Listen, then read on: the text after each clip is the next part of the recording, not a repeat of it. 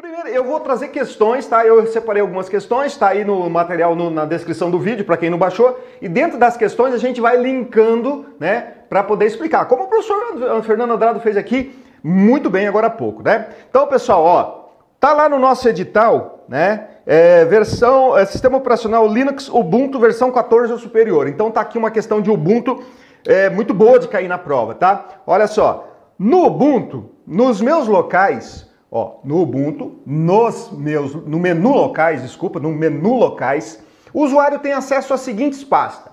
Então, olha só, essa questão já é uma que pode chegar na sua prova e você não lembrar, puta, no menu locais, o que que tem, né, né lá no desktop, o que que tem lá, não sei o que. Então, o que que você vai pensar? Menu locais. Vamos para as alternativas. Se é no menu locais, olha só, configuração, administração e personalização do sistema operacional. Veja que administração é uma palavra muito estranha para sistema operacional. Não tem um local. Você já viu algum sistema operacional, qualquer que seja, ter uma, um, um local lá escrito administração? Tem painel de controle no Windows, é, ferramentas, configurações, mas administração não tem, galera. E também outra coisa, no menu locais, não é um local que você personaliza o sistema operacional. Isso é em configurações tá? Então vamos lá para a letra B. A letra B diz o seguinte, ó: tem a pasta pessoal, desktop, documentos, músicas, imagens, vídeos e downloads. Essa aqui você fala assim, pô, não deu para mim eliminar nada, então deixa ela em standby, né? Vamos para a segunda, para a terceira, ó. Drivers de hardware, ferramentas de rede, hora e data, impressão, usuários e grupos. Pensa comigo, ó. No menu locais, é um, o menu locais é um local onde o usuário comum tem acesso. Né? Onde estão, por exemplo, lá os documentos. Né? Agora pensa comigo, se é um local que o usuário comum tem acesso, como é que ele vai mexer em ferramentas de rede? Né? É, como é que ele vai mexer em usuários? Quem mexe com usuários, quem insere usuários, dá permissões para usuários é o root e não o usuário comum. Então essa aqui também cai fora. Né? Já eliminei duas. Ó.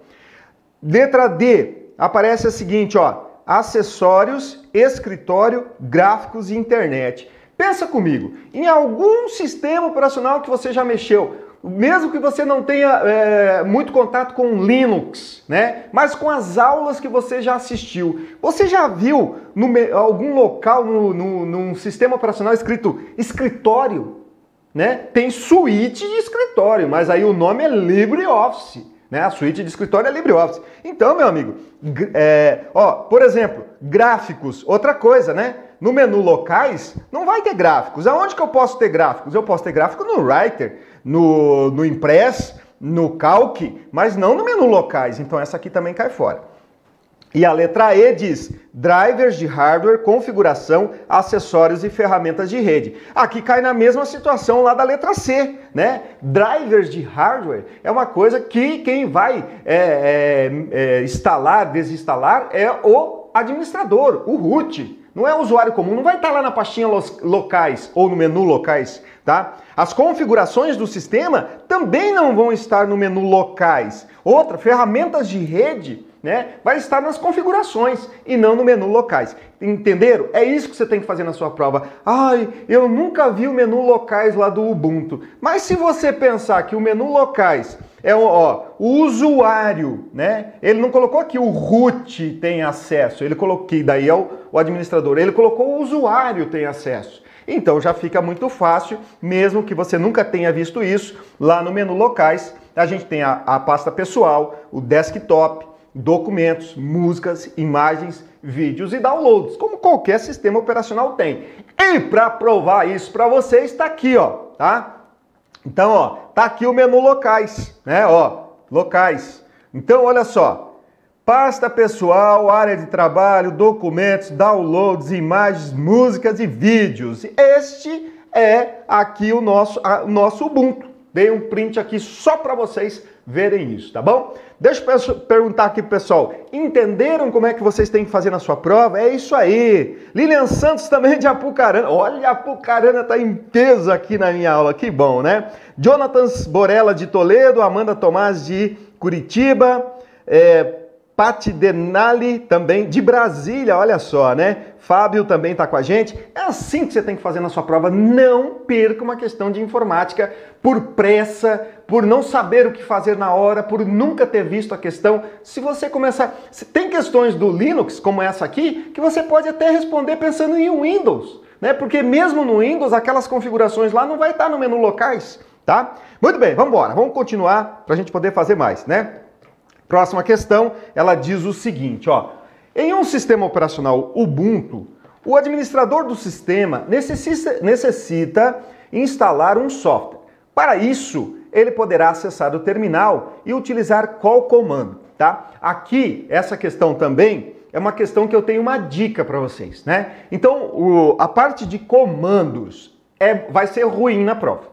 A parte de comando vai ser ruim, tá? Por quê? Porque nós temos muitos comandos no Linux, né? E no Ubuntu também. Né? Eu falaria aqui facinho para vocês 500 comandos. Mas eu tenho afinidade com o sistema. Eu trabalho na área há muitos anos. Agora, para você que está estudando para PC Paraná, é muito difícil. E aí, então, se o examinador lá da UFPR buscar lá um comando, né? Ele coloca, como diz a galera, né? Vai enfiar a mão na cumbuca, mexer e tirar um comando. Pô, aí, e tá, vou poder, vou poder anular? Não, porque está no edital, né? Sistema operacional Linux Ubuntu. Então os comandos fazem parte.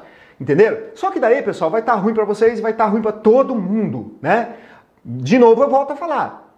Caiu coisa muito estranha? Vai na dica, tenta eliminar. E aqui vai uma dica para vocês. Então, olha só, o sistema, é, o administrador do sistema necessita instalar um software, tá?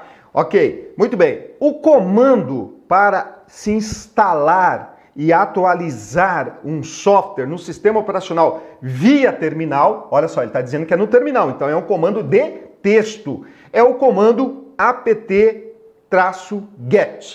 certo? Então, aí o que, que acontece? Ó, vamos, vamos colocar aqui, ó. Onde que eu tenho o apt-get? Então, ó, eu tenho aqui e eu tenho aqui, ok? Então veja só, pessoal, se você conhece o comando, lembrar de, ó, esse é um comando muito provável de cair na prova, hein? Anota aí, instalar e atualizar pacotes de software. Vou dar um exemplo, ó, lá no Ubuntu, o browser, o navegador padrão, né, é o Firefox. Mas eu quero instalar o Google, né? Aí vou instalar via terminal. Então baixo o pacote de instalação do Google e aí dou o comando apt-get para instalar lá o nosso Google. Então você já sabendo que o comando é apt-get, então você, olha o que, que aconteceu aqui, ó. Eliminamos três, né? Só de saber o comando eu elimino três. Só que aqui que vem o detalhe, pessoal, ó. Tá vendo que está escrito install apt-get e apt-get install? E agora? Tá, né? Install apt-get e apt-get install. Lembre-se sempre que o comando vem primeiro. Aqui foi uma sacanagem do examinador, né? Porque aqui você vai ficar, ó, oh, dúvida cruel, né? Então vai lembrar sempre o seguinte, ó, o comando sempre vem primeiro, então letra C. Não vai ser isso, porque olha, pensa comigo, eu não, nesse caso aqui da letra B, eu estou instalando o comando, mas eu não instalo o comando, eu instalo o software. Então eu dou o comando e aí o comando aqui vai ser de instalar, poderia ser o comando de restaurar, né? Ou atualizar, Entenderam? Então o comando sempre vem primeiro. Se fosse uma coisa muito doida que você não soubesse, bom, é, você sabendo que o nome ali pode ser o comando, ele vai vir primeiro, ok? É, lembrando sempre né, que você estando no terminal, né, nós temos uh, lá no terminal uma coisa chamada Shell. O Shell é o aplicativo que você é, que vai interpretar o comando, tá? Interpretar o comando. Muito bem. É, para abrir o terminal, tecla de atalho Ctrl Shift T, ok? Para você não esquecer disso. Muito bem, vamos lá. APT é, uh, app e apt não é a mesma coisa, tá? Muito bem. É... Bora, vamos lá, vamos continuar, vamos fazer mais, senão não dá tempo de fazer todas. Bom, mais uma de comando, tá? Um comando, essa que eu coloquei para a gente falar mais sobre os outros comandos, tá? Porque a gente é, sempre imagina um comando que poderá aparecer na nossa prova, né? Para isso que serve a revisão de véspera. O professor fala uma coisinha aqui, pá, amanhã tá na prova, né? E aí você, quando você é, olha um aluno assim, ele tá lendo a prova, ele dá um sorriso desse tamanho, ele fala, puta, eu sei a questão, né? Muito bem, vamos lá. Quando se quer matar um processo no Linux Ubuntu travado por meio do PID, utiliza-se o quê? Esse matar, pessoal, é um termo comum de se falar lá no Linux, matar o processo. Matar quer dizer encerrar. Processo travou é como trava lá o PowerPoint no Windows, você dá um Ctrl Alt Del, abre o gerenciador de tarefas, você clica no PowerPoint e finaliza, tá? Só que aqui no Ubuntu não vai cair via interface gráfica, vai cair tudo lá no terminal com comando, tá? Então olha só, o comando que finaliza o processo, que mata o processo, é o comando kill. Lembra do Kill Bill, né? O filme? Então, não matava a gente pra caramba lá? Então, lembra do filme Kill Bill, né? E aí você vai lembrar que o kill é o comando para matar o processo, ok? Exit, esse é fácil, né? Para finalizar, né? Finalizar, ok? Finalizar. É, finalizar o shell ou o script, tá? Eu, por quê? Ó, eu estou no terminal, vou, vou finalizar. ls, ls, ó, lista arquivos, né? Tô dentro de uma pasta, de um diretório, comando ls lista um arquivo. Esse comando aqui, pessoal, mkdir, é um comando muito bom de cair em prova, sabe? Ele aparece muito. O mkdir cria diretórios, diretórios ok? O kill já a gente já viu, e esse VI aqui também fica muito esperto com ele, porque é um editor de texto. Ele abre um editor de texto lá no nosso, é, no nosso terminal, ok? Vamos fazer mais uma, para não perder tempo. Olha só, considere o seguinte URL utilizado na barra de endereços de um navegador internet típico. É, https policiacivil.pr.gov.br com relação a esse URL, é correto afirmar que letra A permite acesso exclusivo à intranet e apenas funcionários da Polícia Civil do Estado do Paraná? Não, né? O endereço, é, esse endereço eletrônico, ele não é um endereço de intranet, tá?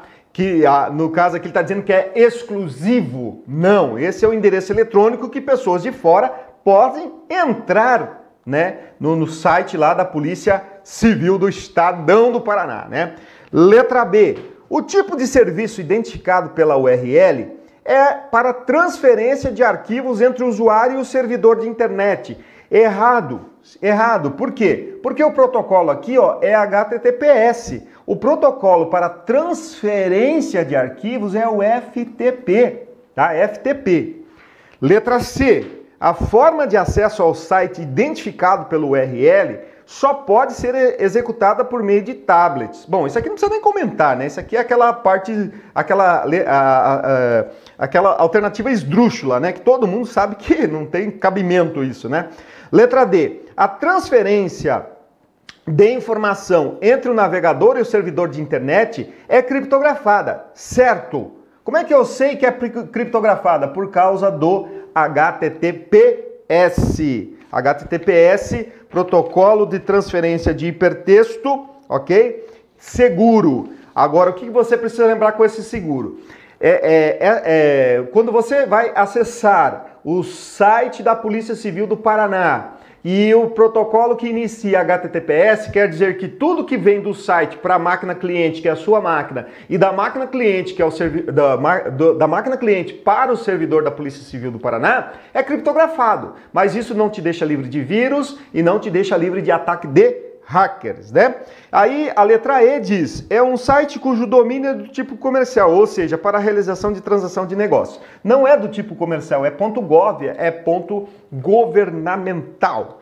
Deixa eu dar mais um abraço aqui para a galera, né, para a gente interagir um pouquinho. As questões do último concurso da PCPR pela Copsuel tava bem tranquilo. Tava mesmo, viu? Da Copsuel é, é, tava, tava legal. Copsuel já é mais tradição, né? Vamos lá. É, deixa eu ver aqui, cai nas penais. Alternativa D, beleza? Informática peso 2 pode triplicar o nível das questões. É isso aí, vamos lá. Muito bem, vamos continuar. Próxima questão.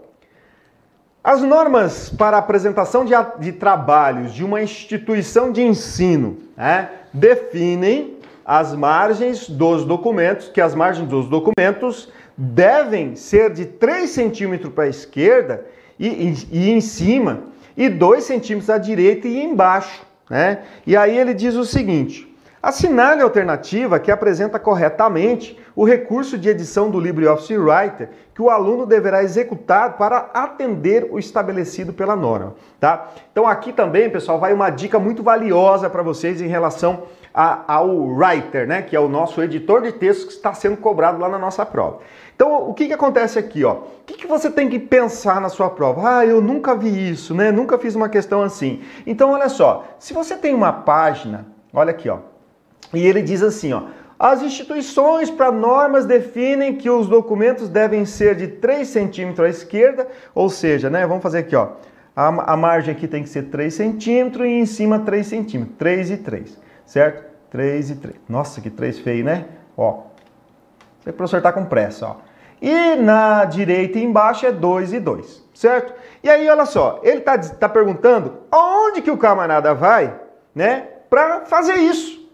E aí o que, que você tem que pensar? Sempre quando você for é, fazer alguma configuração aqui no LibreOffice Writer, na página, né? Sempre você vai entrar primeiro no, no menu formatar. Né? Formatar o que está dentro da página e formatar o que está fora da página. Então, se você lembrar disso, você já elimina um monte. Então vamos ver o que, que eu elimino aqui, ó. Se eu sei que o, menu é o formatar, então essa eu já elimino. Ó, eliminei uma, tá? Eliminei uma. Agora, olha só. Aqui, a letra D, ela está dizendo o seguinte, que ele vai formatar o texto.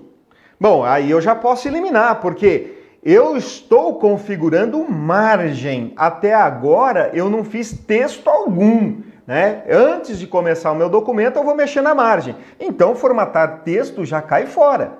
Segu terceira, olha a terceira, a terceira que eu falei que você sempre elimina. De novo, eu estou formatando margem, eu estou mexendo na margem, não estou mexendo no texto. E parágrafo, parágrafo só vai ter quando eu tiver texto. Então eu elimino. Então olha só que beleza, né? Fiquei entre a alternativa C e a alternativa A. Aí, pessoal, aqui vem a dica. Sempre, né, o formatar, ó, quando eu quero formatar parágrafo, formatar texto, é, formatar página, é o menu formatar. Então você já sabe que aí já é um bom caminho. Bom, aí é o seguinte, ó. Para formatar a margem, eu tenho que primeiro ter uma página, certo? Como é que eu vou formatar a margem se eu não tenho a página? Entenderam? Então, olha só, não posso ir direto por formatar margem. Eu entro no formatar página para depois formatar a margem, tá? Se você lembrar disso na prova, já você vai ver como vai ficar fácil. Entenderam? Então, eu quero formatar o parágrafo. Primeiro eu tenho que entrar no formatar parágrafo, para depois mexer lá dentro do texto. Entenderam? Eu quero mexer no tamanho da página. Formatar primeiro página e depois o tamanho. Entenderam? Tem que ser sempre assim, não tem como eu fazer direto. A primeira eu vou formatar, formatar tamanho da página, formatar margem. Não dá, não dá. Como é que eu vou formatar o, a, o parágrafo se eu não estou na opção parágrafo? Entenderam? É um caminho muito bom para você não errar a questão. Muito bem, vamos lá. Próxima. Fazer aqui para não dar tempo de fazer todas, né? Mais uma de writer aqui, que essa aqui eu coloquei porque a gente sempre tem muita dificuldade aqui na nossa, no nosso writer, né? O Writer para Windows permite que você assine digitalmente documentos e macros. Para assinar digitalmente, deve-se realizar a seguinte sequência de comandos, né? Então, olha só, eu quero inserir uma assinatura digital no meu documento. É o que a questão está tá falando, né? Então aqui ele colocou para o Windows, mas poderia ser para o Ubuntu, qualquer um, né? Então, ó, eu quero inserir uma assinatura digital. Galera, se você olhar aqui para as alternativas, você vai matar logo, ó, letra B, né? Inserir assinatura digital. Mas sinto muito dizer para você que não é essa opção, tá errado, tá? Por quê? É, eu coloquei essa questão justamente por causa disso, porque essa palavra inserir assinatura digital, ela soa muito bem nos nossos ouvidos, né? Porque ah, eu quero, inclusive ali no, no, no, no no enunciado, o examinador não foi bom. Se fosse eu, colocaria assim: para você inserir uma assinatura digital no seu documento. Ali ele colocou para você assinar digitalmente, né? Mas quando você olha para as alternativas, pô, a assinatura digital tem que inserir no meu documento, né? Então você vai direto no menu inserir. Errado, tá? Menu arquivo, tá? Essa é uma das, das questões que a galera erra muito, que é o menu arquivo, tá bom? Letra A. Vou fazer a próxima questão aqui, pessoal, que é uma questão é, que, é, que é uma questão também que eu, eu tenho uma aposta nessa questão aqui para a prova, tá? Prestem atenção nisso aqui, porque se tratando de UFPR, é uma grande possibilidade de cair o comando chmod na nossa prova. E a galera às vezes tem um pouquinho de dificuldade quanto a isso. O comando chmod é o comando que dá permissões para um arquivo ou para uma pasta, tá? Então, quem vai dar essas permissões? O root. E aqui ele diz o seguinte, olha só. José acabou de criar um arquivo nomeado como trabalho final.txt em ambiente Linux. Para permitir que esse arquivo seja lido, escrito e executado apenas por ele e por sua equipe de trabalho, José terá que digitar na linha de comando da pasta onde salvou o arquivo o comando. Então veja só, aqui ó, é, não sei se a galera tem feito é, que vai é, feito esse tipo de questões de questão, mas eu acho muito importante isso aqui. Então vamos lá. Primeira coisa, o que, que eu tenho que saber? Quando se fala em, em é, dar permissões para um arquivo, nós temos o proprietário do arquivo, proprietário, certo? Nós temos o grupo e nós temos o todos. Vamos explicar isso aqui. O proprietário é fácil, né? O dono do arquivo. O grupo é, por exemplo, ah, eu tenho o grupo, sei lá, o grupo da PCPR. Então aqui dentro eu vou ter vários usuários. Então quando eu dou permissão para o grupo, eu estou dando permissão para todas aquelas pessoas que estão ali dentro daquele grupo, né? Bom, se você não é proprietário e não faz parte do grupo, você é o todos, tá? É o restante, ok? Então, primeira coisa que você tem que saber é isso: proprietário, grupo e todos. Muito bem. Em relação às permissões, nós temos as permissões dessa maneira aqui, ó. Isso aqui você tem que decorar, hein? Não tem jeito, viu? Ó, nós temos o R, o W e o X, tá? Vamos lá. O R é para leitura certo? O W para é, gravar e alterar, mas sempre na prova aparece mais alterar. E o X, é esse é mais fácil para executar. Opa, executar. Ok? Então essas três letrinhas você tem que saber. O R de read, né? O W de write, né? Então gravar e alterar, escrever, o writer para escrever também, tá? Então essas são as três letrinhas para as permissões. Então, ó, primeiro, proprietário, grupo e todos. Segundo, RWX, R para ler, W para gravar, escrever e alterar e X para executar. Mas não é só isso, tá? Esses comandos, essas letrinhas R, W e X, elas funcionam da seguinte maneira, tá? Elas eh, aqui, ó, deixa eu colocar aqui azulzinho, ó. O R, ele tem valor 4, o W tem valor 2 e o X tem valor 1, certo? Na prova, eles podem cobrar as letras e eles podem cobrar como está aqui, ó, os números, tá? Muito bem, agora a gente vai fazer sobre o arquivo trabalho final TXT para a gente saber né, o que vai acontecer. O que, que você tem que fazer na sua prova? Você faz três grupinhos assim, ó. Então, o grupo do proprietário, o grupo, aí o grupo e o todos.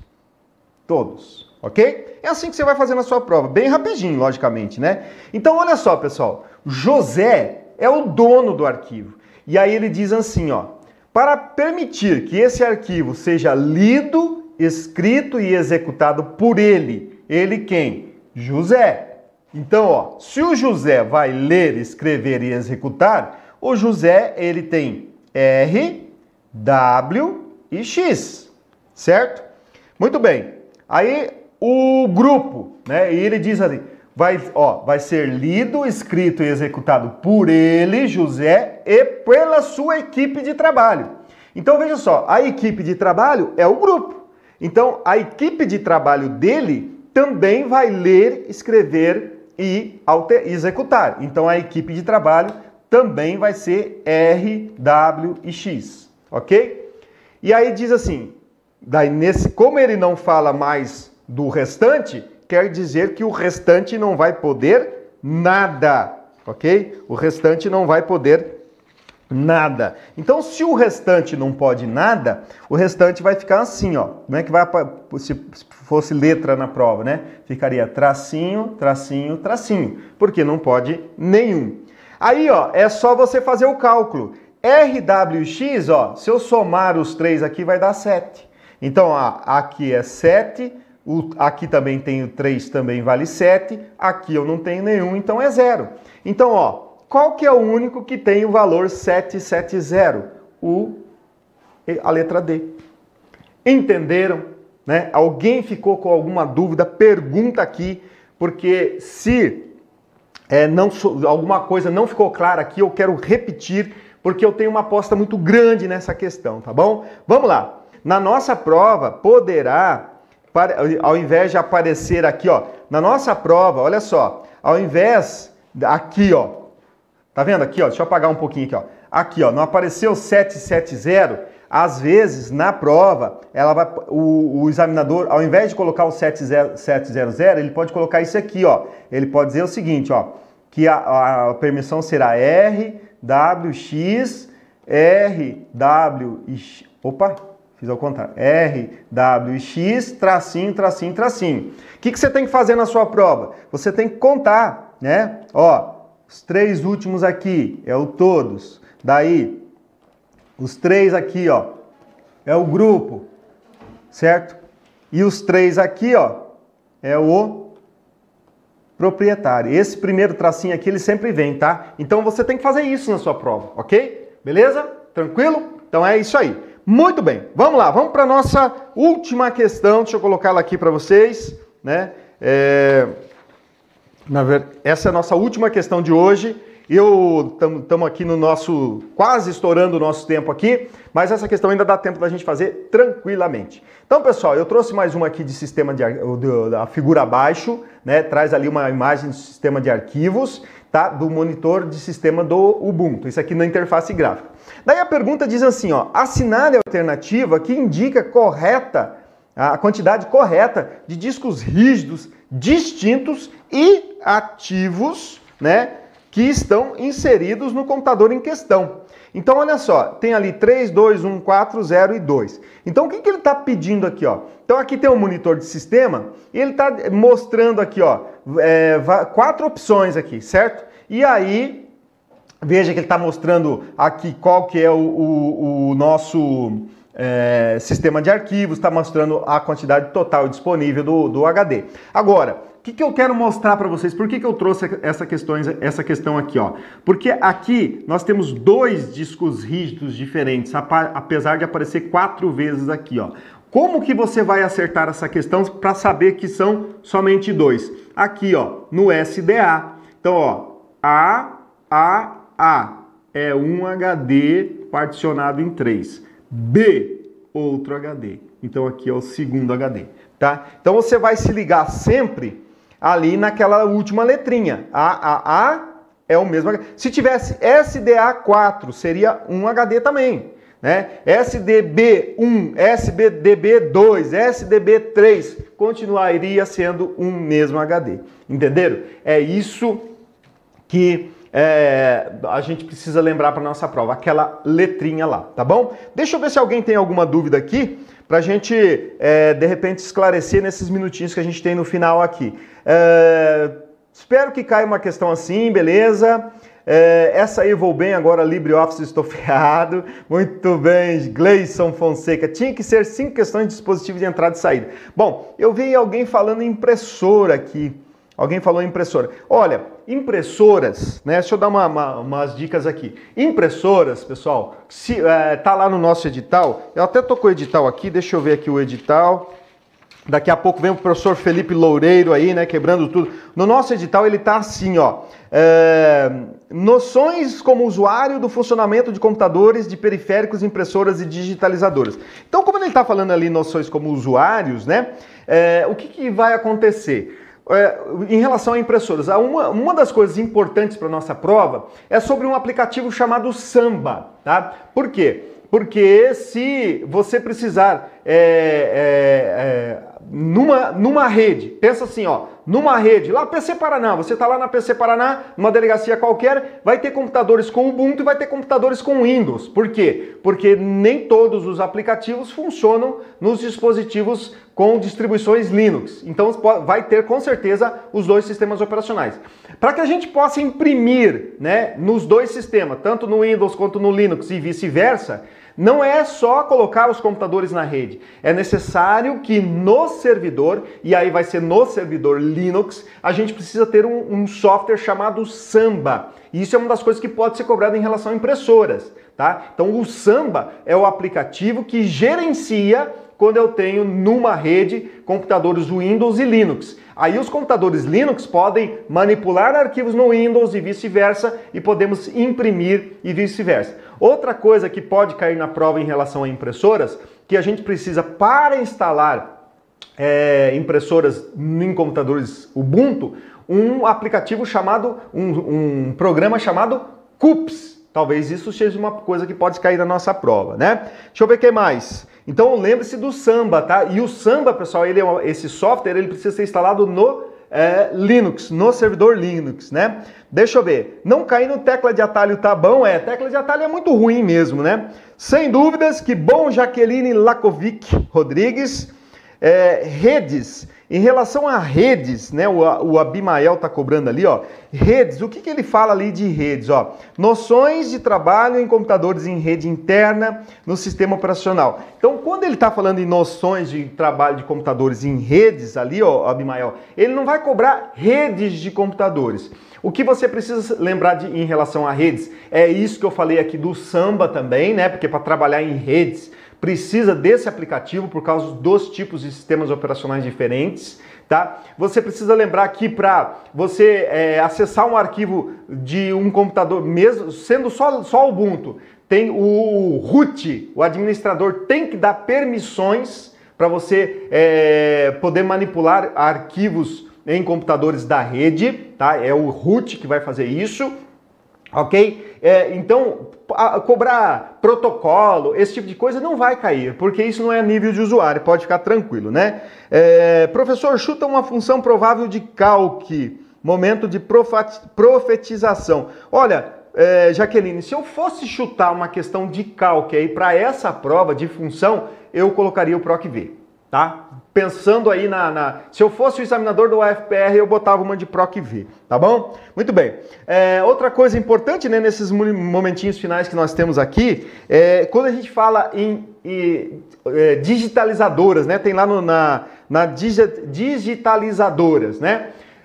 Em relação a digitalizadoras, ou seja, scanner, né? O que, que você precisa saber? Você precisa saber que para que um scanner, no momento que ele copia, né, por exemplo, uma folha lá digitada, e ele vai transformar essa, converter essa folha lá pra, para o computador, para o sistema operacional em Word, ele tem lá nele um software chamado OCR. O que significa a sigla? Não importa. Você só precisa lembrar dessa, dessas três letrinhas. Que em relação a digitalizadoras, scanners, ele converte imagem para texto, texto para imagem texto para PDF, quem faz isso é o OCR, tá bom? Pessoal, a gente vai encerrando aqui a nossa aula. No Soma C sempre precisa de aspas.